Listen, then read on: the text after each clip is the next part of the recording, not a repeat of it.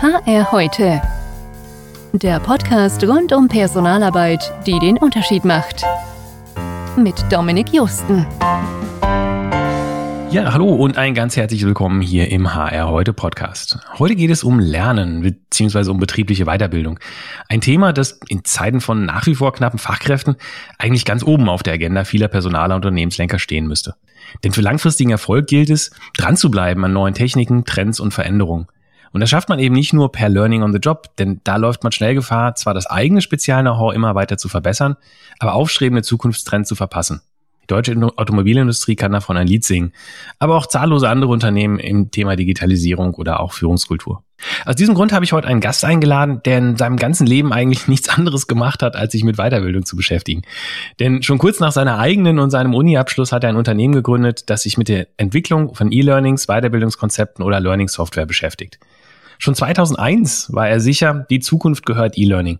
Zur Einordnung, 2001 hatten nur fünf Prozent der Internetnutzer schon mal Online-Shopping ausprobiert. Amazon war bei einem knappen Hundertstel seiner heutigen Größe und Facebook noch nicht einmal gegründet.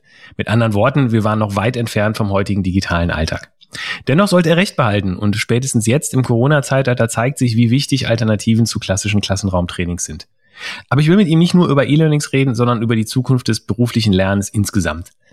Ich freue mich sehr auf meinen heutigen Gast, den Gründer und Geschäftsführer der Firma LearnChamp, Michael Repnik. Hallo Michael, herzlich willkommen. Hallo, vielen Dank für die Einladung. Ja, du, es ist ja jetzt schon Wahnsinn eigentlich, wenn man guckt, 2001 habt ihr es gegründet, ist fast 20 Jahre her, dass, dass ihr da euch selbstständig gemacht habt mit dem Thema Learning. Ich habe in Vorbereitung ein altes Interview von dir gesehen aus 2002, da wirst du zitiert, euer Ziel sei es, zu dem damals noch in der Zukunft liegenden Zeitpunkt, wenn der E-Learning-Markt wirklich durchstartet, schon etabliert zu sein. Jetzt kann man ja annehmen, da ihr 20 Jahre später noch da seid, auf 60 Mitarbeiter, glaube ich, gewachsen seid und in der Branche bestens bekannt. Der Plan ist wohl aufgegangen. Aber wenn du selber mal so auf die 20 Jahre zurückblickst, hat sich der Markt so entwickelt, wie du damals gedacht hast? Oder war es doch eine längere Reise? Also es war auf jeden Fall eine längere Reise, keine Frage. Aber es hat sich erstaunlich ähnlich entwickelt, wie wir es erhofft oder erwartet hatten.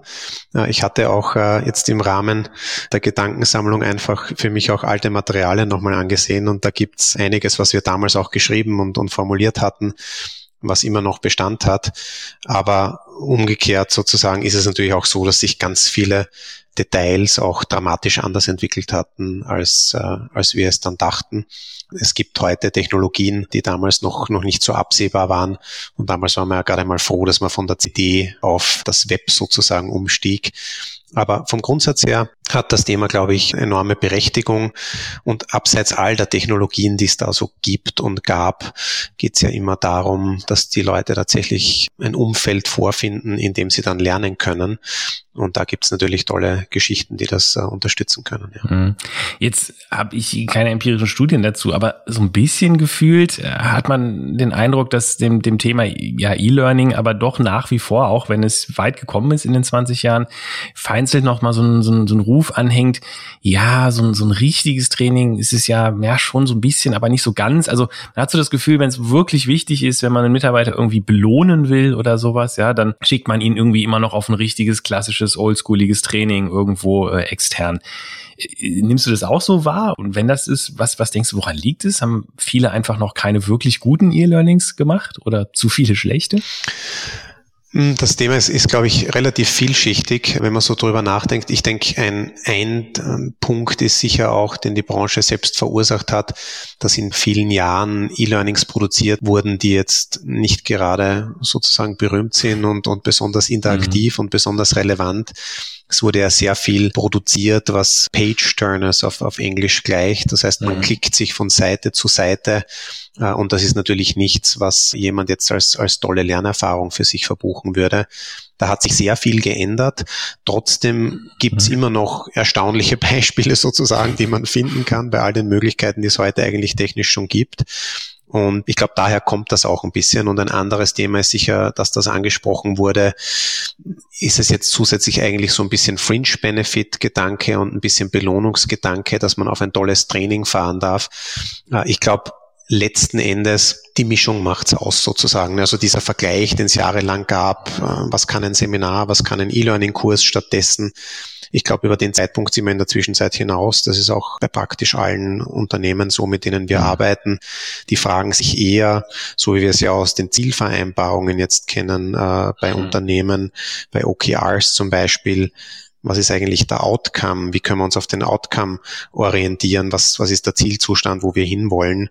Und so ist es bei Lernen auch, denke ich. Äh, wir fragen mhm. uns viel stärker, wo wollen wir eigentlich hin und fragen uns erst danach, mit welchem Mix an Methoden kann ich das bestmöglich unterstützen. Und die Methoden hören mhm. ja auch nicht auf bei E-Learning-Kurs und Seminar, sondern es gibt ein ganz mhm. breites Portfolio. Und ich glaube, das muss man muss man da im Blick behalten. Umgekehrt darf man nicht vergessen, jeder lebt in seiner Blase. Ich würde vermuten, jeder hat schon E-Learning äh, Content gemacht, jeder hat schon interaktive Trainings gemacht, jeder hat Virtual Reality erlebt. Äh, das ist natürlich nicht so. Das heißt, hier wird es natürlich auch äh, konstant einfach weitergehen in dieser Entwicklung wer hat schon was gesehen von unseren Anwendern mhm. und manche hatten das letzte E-Learning vielleicht vor sieben Jahren zum Compliance-Thema XY gemacht und das war ein hundertseitiger, ich nenne es jetzt mal PowerPoint-artiger Kurs. Mhm. Tja, dann dann braucht es da natürlich ganz eine neue Erfahrung. Und da kann es gut sein, dass das gar nicht mehr als E-Learning betitelt mhm. wird und, und damit bleibt vielleicht E-Learning manchmal auch in manchen Köpfen auf dem Stand, wo es vor vielen Jahren war, weil es heute nicht mehr darum geht, ein E-Learning zu machen, mhm. sondern vielleicht eine digital unterstützte äh, Learning Experience vorzufinden. Mhm. Mhm.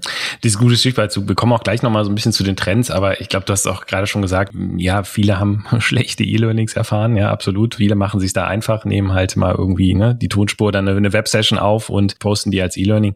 Und das mag ja für manche Dinge auch äh, okay sein, aber sicherlich für komplexere nicht.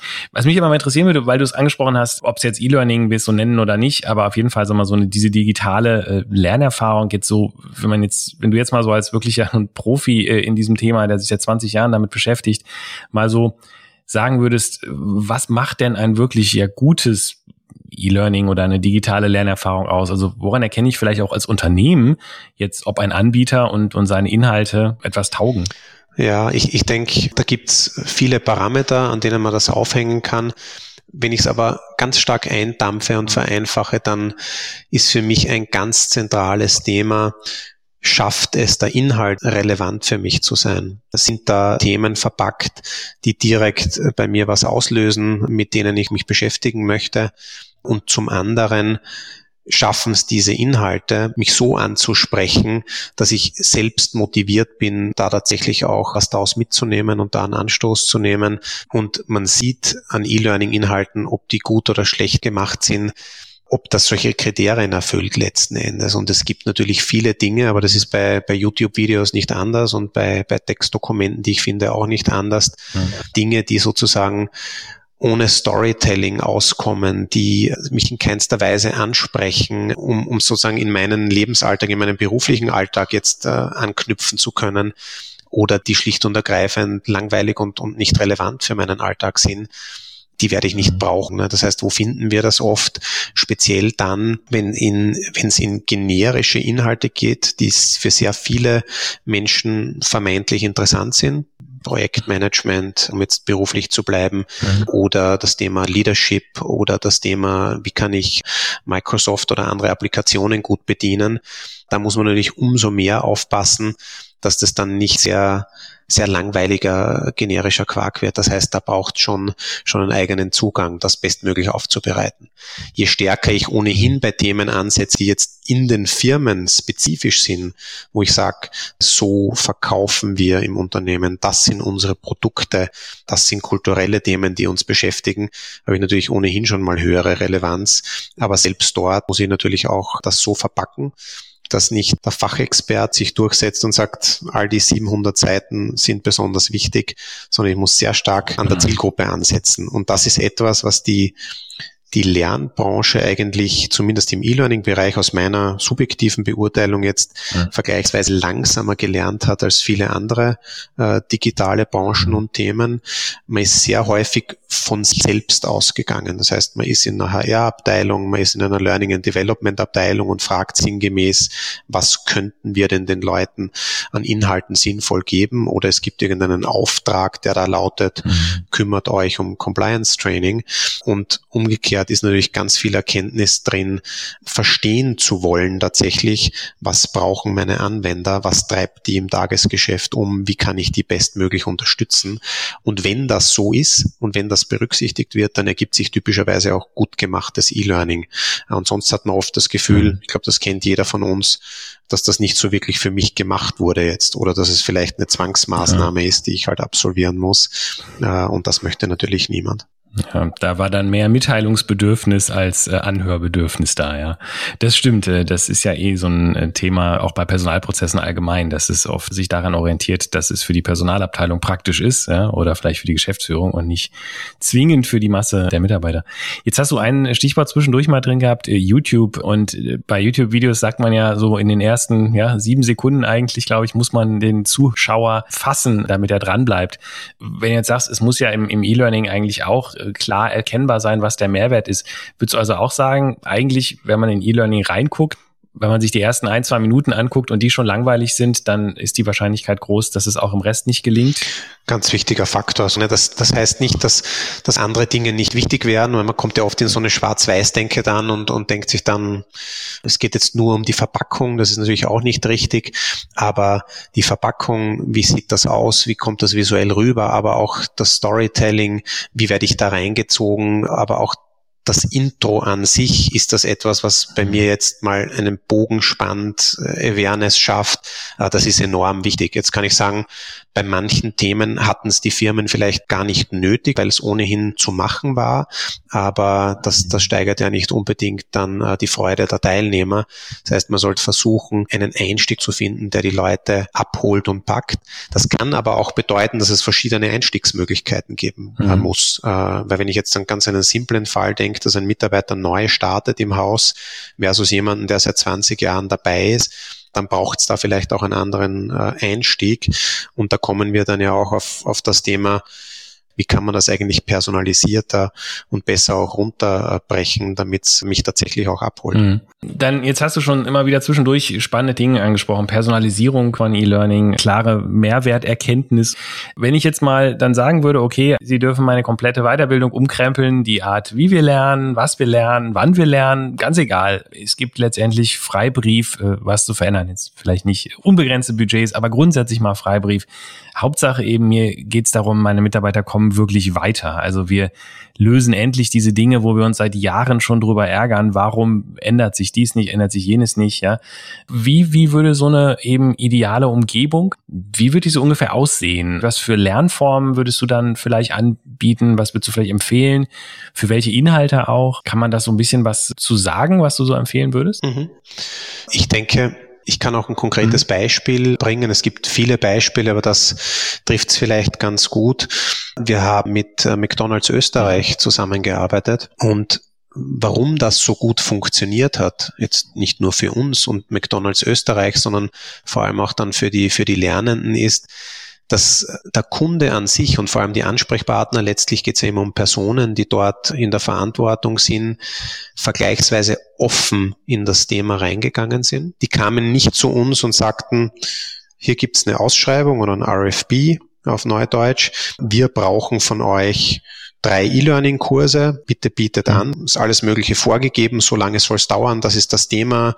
Viele Bilder, wenige Bilder, Videos, ja, nein sondern stattdessen gesagt haben, wir haben ein Thema, mhm. äh, wir müssen alle Mitarbeiterinnen und Mitarbeiter in den Filialen einschulen. Da geht es um Onboarding, aber auch bestehende Mitarbeiter, die diese ganzen Themen durchlaufen müssen. Wie könnten wir das bestmöglich mhm. machen? In dem Filialalltag mit dem ganzen zeitlichen Druck, den die Leute haben. Und wir haben Themen von McCafé bis hin zu Burgerbraten, bis hin zu äh, Kundenfreundlichkeit und anderem mehr oder Filialrundgängen, wenn man neu startet. Äh, und das war so spannend einfach zu sehen, dass wenn die Vorgabe so mhm. ist, dass die Problemstellung im Vordergrund steht, dass überlegt wird, wie können wir für die Lernenden das Bestmögliche erreichen, dann ergibt sich völlig natürlich ein Methodenmix auch draus. Das Spannende ist, dass das meistens auch kosteneffizienter ist als andersrum, weil sonst weiß der Anbieter, in dem Fall wir, wenig über den Kontext. Wird halt gefragt nach drei E-Learning-Kursen, macht die. In Wirklichkeit gibt es vielleicht noch sieben andere Maßnahmen parallel die wir dann gar nicht im Blick haben. Äh, und dadurch, dass das so breit angegangen wurde, hat sich daraus ergeben, dass alles natürlich mobilfähig sein muss, die Inhalte responsive aufgebaut äh, sein müssen, dass das einen Videoanteil braucht, weil das in einem A-B-Testing bei den, bei den Anwendern sehr gut ankam, dass es da Inhalte gibt, die man sich in kurzen Häppchen aneignen äh, möchte, dass es aber auch Simulationen braucht. Weil wenn jetzt die Bestellung reinkommt vom Kunden, der sagt, er hätte gerne einen Cappuccino, dann muss ich vielleicht simulieren an der großen Kaffeemaschine, wie mache ich das jetzt und äh, das durchspielen. Und vielleicht braucht es irgendwelche interaktiven PDFs für die äh, Store Manager und vieles andere mehr. Und das ist der, der beste äh, denkbare Fall mhm. für uns. Hier von der Problemstellung auszugehen und ein gewisses Grundvertrauen in welchen Anbieter auch mhm. immer legen, um zu sagen, die werden uns gute Dinge vorschlagen. Und die Projekte sind dann so ungemein erfolgreich. Mhm. Da haben wir Anwenderstimmen, die sagen, das hat mir wirklich geholfen, das hat mich total abgeholt, äh, es ist so kurzweilig, es ist so toll, dass ich es in meiner Freizeit auch noch freiwillig mir angesehen habe. Die Filialmanager sind begeistert, weil sie administrativ entlastet sind. Wir haben die Budgets eher unterboten oder mit dem gleichen Geld noch viel mehr gemacht. Also das ist das, was was dann wirklich Erfolg auslöst, das ist äh, ein Thema, glaube ich, das allen sehr helfen würde, da ein bisschen breiter zu werden mhm. in der Denke. Absolut, ich glaube, das ist ja auch das, was ich am Anfang mal kurz meinte, wer sich nur quasi im eigenen Saft dreht, also nur mit Themen äh, beschäftigt, was er schon kennt und das dann anfragt, ja, der kommt ja auch nicht weiter. Also muss man ja auch mal dem Lernexperten sagen, okay, äh, ne, was, was gibt's denn noch da draußen eigentlich? Ne? Mhm. Gib uns doch mal vielleicht aus deiner Sicht so ein bisschen eine Einschätzung, ja, vielleicht so zu aktuellen äh, Trends und, und Entwicklungen auch. Wo siehst du vor allem auch so Nachholbedarf oder gibt es vielleicht auch Themen oder Schwerpunkte, also unabhängig jetzt vom von der Art der Vermittlung, wo du sagst, da ist auf jeden Fall Bedarf äh, an, an Weiterbildung, hm. thematisch vielleicht? Mhm. Also es gibt, gibt verschiedene Facetten. Ein, ein Thema, das ich aktuell sehe, wenn wir jetzt auf die inhaltliche Seite schauen, dass es wieder mehr Standard-Content gibt als früher. Mhm. Das heißt, es gibt Anbieter, die zu verschiedensten Themen, LinkedIn Learning würde jetzt jedem sofort einfallen, aber es gibt natürlich auch noch ein Dutzend andere wie Udemy oder Coursera oder auch äh, viele mhm. Äh, deutschsprachige Anbieter, mehr sozusagen Themen in der Breite auch wieder abgedeckt werden. Das ist ein Trend. Ansonsten sehe ich ungebrochen großen Bedarf an all den Themen, die uns als Gesellschaft und in den Unternehmen auch, auch beschäftigen. Das heißt, wenn ich in die Industrie reinsehe, dann ist das Industrie 4.0. Wenn ich äh, in, in Banken reinsehe oder Versicherungen, äh, sind das natürlich spezifische Themen, die die umtreiben, regulatorisch und äh, mit den ganzen IT-Systemen, die sich erneuern, äh, im Einzelhandel äh, und so weiter und so fort. Und ich glaube ganz generell, dass wir bei den Themen sehen, dass es weggeht von dem, von dem E-Learning viele Jahre auch gelebt hat, den Compliance-Themen, den Zwangsthemen, wie ich sie nenne, egal ob es jetzt Hygiene ist oder Brandschutz oder dieses oder jenes. Mhm. Es geht viel stärker hin zu Themen, die den Unternehmen tatsächlich etwas bringen im Sinne von den Unterschied machen. Natürlich ist es wichtig, zu Brandschutz zu schulen, keine Frage, aber das unterscheidet BMW und Mercedes natürlich nicht, äh, die genau. Brandschutzschulung, äh, sondern was anderes. Das heißt, das ist, ist ein Thema. Ansonsten sehen wir sehr viele technisch bedingte Innovationen, die reinkommen. Und ich glaube, dass sich immer mehr die Grenzen auflösen, wenn man das jetzt gesamthaft äh, ansieht, mhm. die Grenzen zwischen Schulung und Weiterentwicklung und Performance Reviews und den verschiedensten anderen Themen, die sich in den HR-Prozessen so, so zeigen. Da wandert Learning and Development immer stärker rein.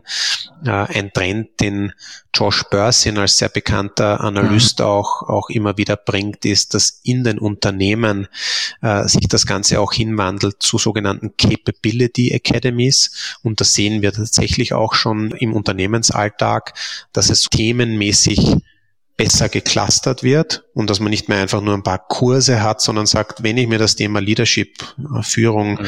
ansehe, wie kann ich unsere Führungskräfte optimal unterstützen? Was muss ich denen in Summe alles bieten und geben an Unterstützung, dass ich wirklich tief und breit in so ein Thema reingehe. Kurzum zusammengefasst, rauskomme aus einem Potpourri an, hier ist ein Katalog, lieber Mitarbeiter, such dir was raus aus 2000 äh, Content-Themen, sondern du bist gerade in dieser und jener Rolle, du hast gerade dieses und jenes Thema vor dir, du wirst vielleicht gerade neue Führungskraft, äh, hier helfen wir dir dabei mit mhm. Kursen, mit kuratierten Themen und so weiter und so fort. Mhm. Äh, und wenn man jetzt aus den allen rausgeht und sagt, man schaut rein in die Technik, dann gibt's natürlich die Trends, die sich fast schon ein bisschen ab, äh, abgedroschen anhören, wenn ich die da aufzähle, aber Augmented Reality, Virtual Reality, Simulatives äh, kommt immer stärker, der Fokus hin zu Learning Experience, äh, zum Teil mit, mit lustigen Marketingblüten, aber im Ende stärker weg von der reinen Administration jetzt auf Learning Management Seite hin zu, wie sieht eigentlich die User-Erfahrung aus, wie kann ich das mhm. technisch unterstützen wir haben natürlich einen massiven Trend hin zu mobil und responsive. Es wurde vor Jahren noch als Thema quasi abgetan, dass das erst in zehn Jahren relevant wäre. Heute will fast jedes Unternehmen, dass die, äh, die Themen einfach äh, cross-device funktionieren, egal mhm. ob am, am Smartphone, am Tablet oder am Computer. Und ja, so, so tun sich in Summe da viele Dinge. Äh, und all das äh, hat natürlich seine Auswirkungen auch auf das Schulungsgeschäft. Hm. Ja, du, absolut. Und ich gerade das mit den Mobilen. Also das ist ja persönlich was, was mich an, an E-Learnings äh, oder an solchen digitalen Lernformen immer quasi gereizt hat. Sie sind dann verfügbar, wenn man sie gerade braucht. Ja, also im Zweifel auch auf dem Weg zum Kundentermin nochmal. Ja, und das ist ja eben der große Vorteil aus meiner Sicht gegenüber eben Klassenraumschulungen, die meistens, wenn man sie dann gerade hätte, das nächste Mal in zwei Monaten stattfinden oder so. Mhm. Jetzt äh, sind wir schon äh, zeitlich quasi fast am Ende, aber ich kann dich ja schlecht gehen lassen ohne eine Frage, denn du hast ja 2001, 2002 quasi ein bisschen deine prophetische Gabe gezeigt, was den Learning, Learning angeht. Und deshalb würde mich natürlich total interessieren, was so ein bisschen deine Prognose ist, vielleicht was äh, jetzt noch nicht morgen, aber vielleicht so in den fünf bis zehn Jahren so das das nächste große Ding äh, wird. Ich meine, ein paar Sachen hast du ja schon angesprochen, äh, Virtual Augmented oder Augmented Reality. Ähm, ist es, also du bist, bist überzeugt, dass das wirklich auch äh, sich sich langfristig durchsetzt, wirklich ein großes Thema ist oder vielleicht auch wieder verschwindet wie die Google Glass oder sowas, ähm, aber die einfach nur zu früh. Oder auch, ja, vielleicht sagst du ja auch, die, die, die große Veränderung, das Next Big Thing sozusagen im, im Learning sind gar nicht so sehr die, die Medienformen oder sowas, ja, ähm, ob jetzt äh, ne, Brille, Handy oder Desktop, sondern ja, vielleicht Inhalte oder die Art es zu vermitteln, äh, die sich verändert. Mhm. Was würdest so deine heutige, wenn du heute wieder äh, quasi 2001 äh, bist und wieder äh, sagen musst, in welchem Markt willst du schon da sein, bevor er wirklich da mhm. ist. Was wäre das heute? Ja, da, da kommen viele äh, Themen in meinem Kopf dann auch auf, aber ich, ich würde sagen, was uns sehr stark verändern wird, äh, ist das Thema Artificial Intelligence oder KI, sozusagen mhm. künstliche Intelligenz auf, auf Deutsch, mhm. wo vielen die tatsächlichen Felder, die das dann betrifft, noch ein bisschen unklar sind oder ein bisschen zu vage sind vielleicht auch. Aber ich glaube, dass letztlich wiederum Technologie, das, was wir ohnehin immer schon, schon tun wollten in den Unternehmen, äh, die Mitarbeiter bestmöglich unterstützen, die Kunden, die Partner, dass die tatsächlich was mitnehmen und, und, und selbst was lernen können dass das letztlich wiederum von Technologie sozusagen dann besser unterstützt wird. Äh, wenn wir uns ansehen, wie heute Inhalte zu den Menschen kommen, dann sind das ja häufig sehr simple Prozesse der Zuweisung von Trainings oder anderem mehr. Das heißt, ich habe immer irgendjemanden, der sich da ähm, was überlegt, hoffentlich was Sinnvolles überlegt.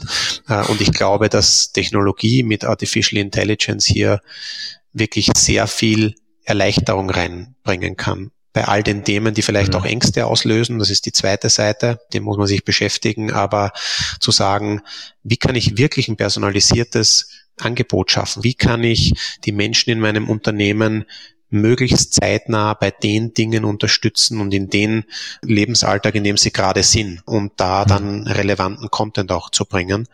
Äh, lernen muss die Person ohnehin selbst. Ja, das können wir eh nicht abnehmen. Aber das wird, das wird ein Riesenthema werden. Ob das dann von, mhm. von Learning getrieben wird, ist manchmal so ein bisschen zu bezweifeln. Ich glaube, die, die das massiv vorantreiben, sind ganz andere Player, aber das wird sich auswirken und das wird bleiben, also kommen und bleiben, genauso wie Augmented Reality und andere Dinge mehr, die natürlich so wie E-Learning vielleicht als Begriff immer mehr in den Hintergrund tritt, auch da Dinge dann in den Hintergrund treten lassen werden. Ich werde mir vielleicht gar nicht denken dann, dass das jetzt dieses oder jenes ist oder eine Lernerfahrung, aber ich kann vielleicht, um jetzt beim Thema Recruiting und Onboarding zu bleiben, bevor ich ins ja. Unternehmen komme, mir vielleicht schon ein tolles Bild davon machen, wie es denn dort sein äh, wird. Und wenn ich dort bin, bekomme ich dann wirklich Inhalte auch vorgeschlagen, die, die mich komplett abholen. Ja, also es wird ein technologisch unterstütztes Thema sein. Da würde ich ganz mhm. stark reingehen. Spannend, ja. Und ich glaube, es würde wirklich funktionieren, wenn man schaut, wie sehr die Algorithmen bei YouTube oder äh, gerade oft in den Medien TikTok, ohne dass ich das selber schon mal genutzt hätte, aber wie die gut die ja funktionieren, diese Algorithmen zu ahnen und zu wissen, was der Zuschauer jetzt als nächstes sehen will. Ich glaube, wenn man das,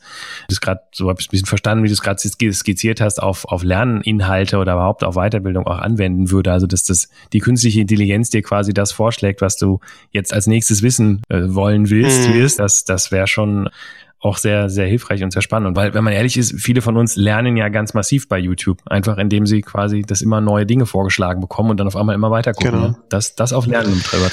Und umgekehrt wird es humaner werden. Ne? Auch, auch wenn man sich das ansieht, wie agiere ich mit, mit Systemen? Ist das quasi gefühlt eine DOS-Eingabe ähm, oder äh, ist das etwas, wo ich in natürlicher Sprache vielleicht nach Dingen suche mhm. und dann auch direkt im Hintergrund komplexe Themen sehr einfach dann sozusagen zugänglich gemacht bekomme. Ja, das, das ist sicher mhm. ein ganz spannendes Feld. Oder ein Chatbot, der so ein bisschen den Trainer spielt und auch mal spontan genau, kann. Beispielsweise und mich über Nudges sozusagen unterstützt und erinnert an Dinge, um auch diesen ganzen Cognitive Overload zu senken. Mhm. Das sind sicher Themen, die so wie überall im Leben uns das Leben und den Alltag leichter machen werden, mhm. obwohl eigentlich sehr komplexe Vorgänge im Hintergrund ablaufen, aber sie fühlen sich unglaublich leichter an. Ne? Wenn man sich heute überlegt, wie Termine vereinbart werden, wie aufwendig das manchmal ist, um alle an einen Tisch zu bekommen, wenn das im Hintergrund automatisch orchestriert wird und ich eigentlich nur mehr äh, frage, ob morgen um neun Uhr ein guter Zeitpunkt für einen Termin mit allen Führungskräften wäre ja, und ich daraus eine Antwort bekomme, so kann man sich das im Lernen dann auch vorstellen, dass das viel, viel einfacher wird letztlich und viel treffsicherer, als das heute häufig ist, wo man ja immer noch mit der Gießkanne unterwegs ist in vielen Fällen. Sehr, sehr spannend. Äh, ja, ich äh, wäre interessiert, wenn ihr da mal irgendwann ein Prototyp oder sowas habt, äh, da gerne das mal kennenzulernen, mal zu sehen. Können wir uns dann gerne zu nochmal hier vielleicht auch austauschen. Jetzt äh, sind wir leider zeitlich schon am Ende. Michael, ich danke dir ganz herzlich. Das war wirklich sehr nett und hat Spaß gemacht und ähm, hoffe äh, dir auch und wünsche dir jetzt mal noch einen schönen Nachmittag und bis bald mal. Danke, ja. Vielen Dank für die Einladung. Ciao. Tschüss. Das war HR heute der Podcast rund um Personalarbeit, die den Unterschied macht.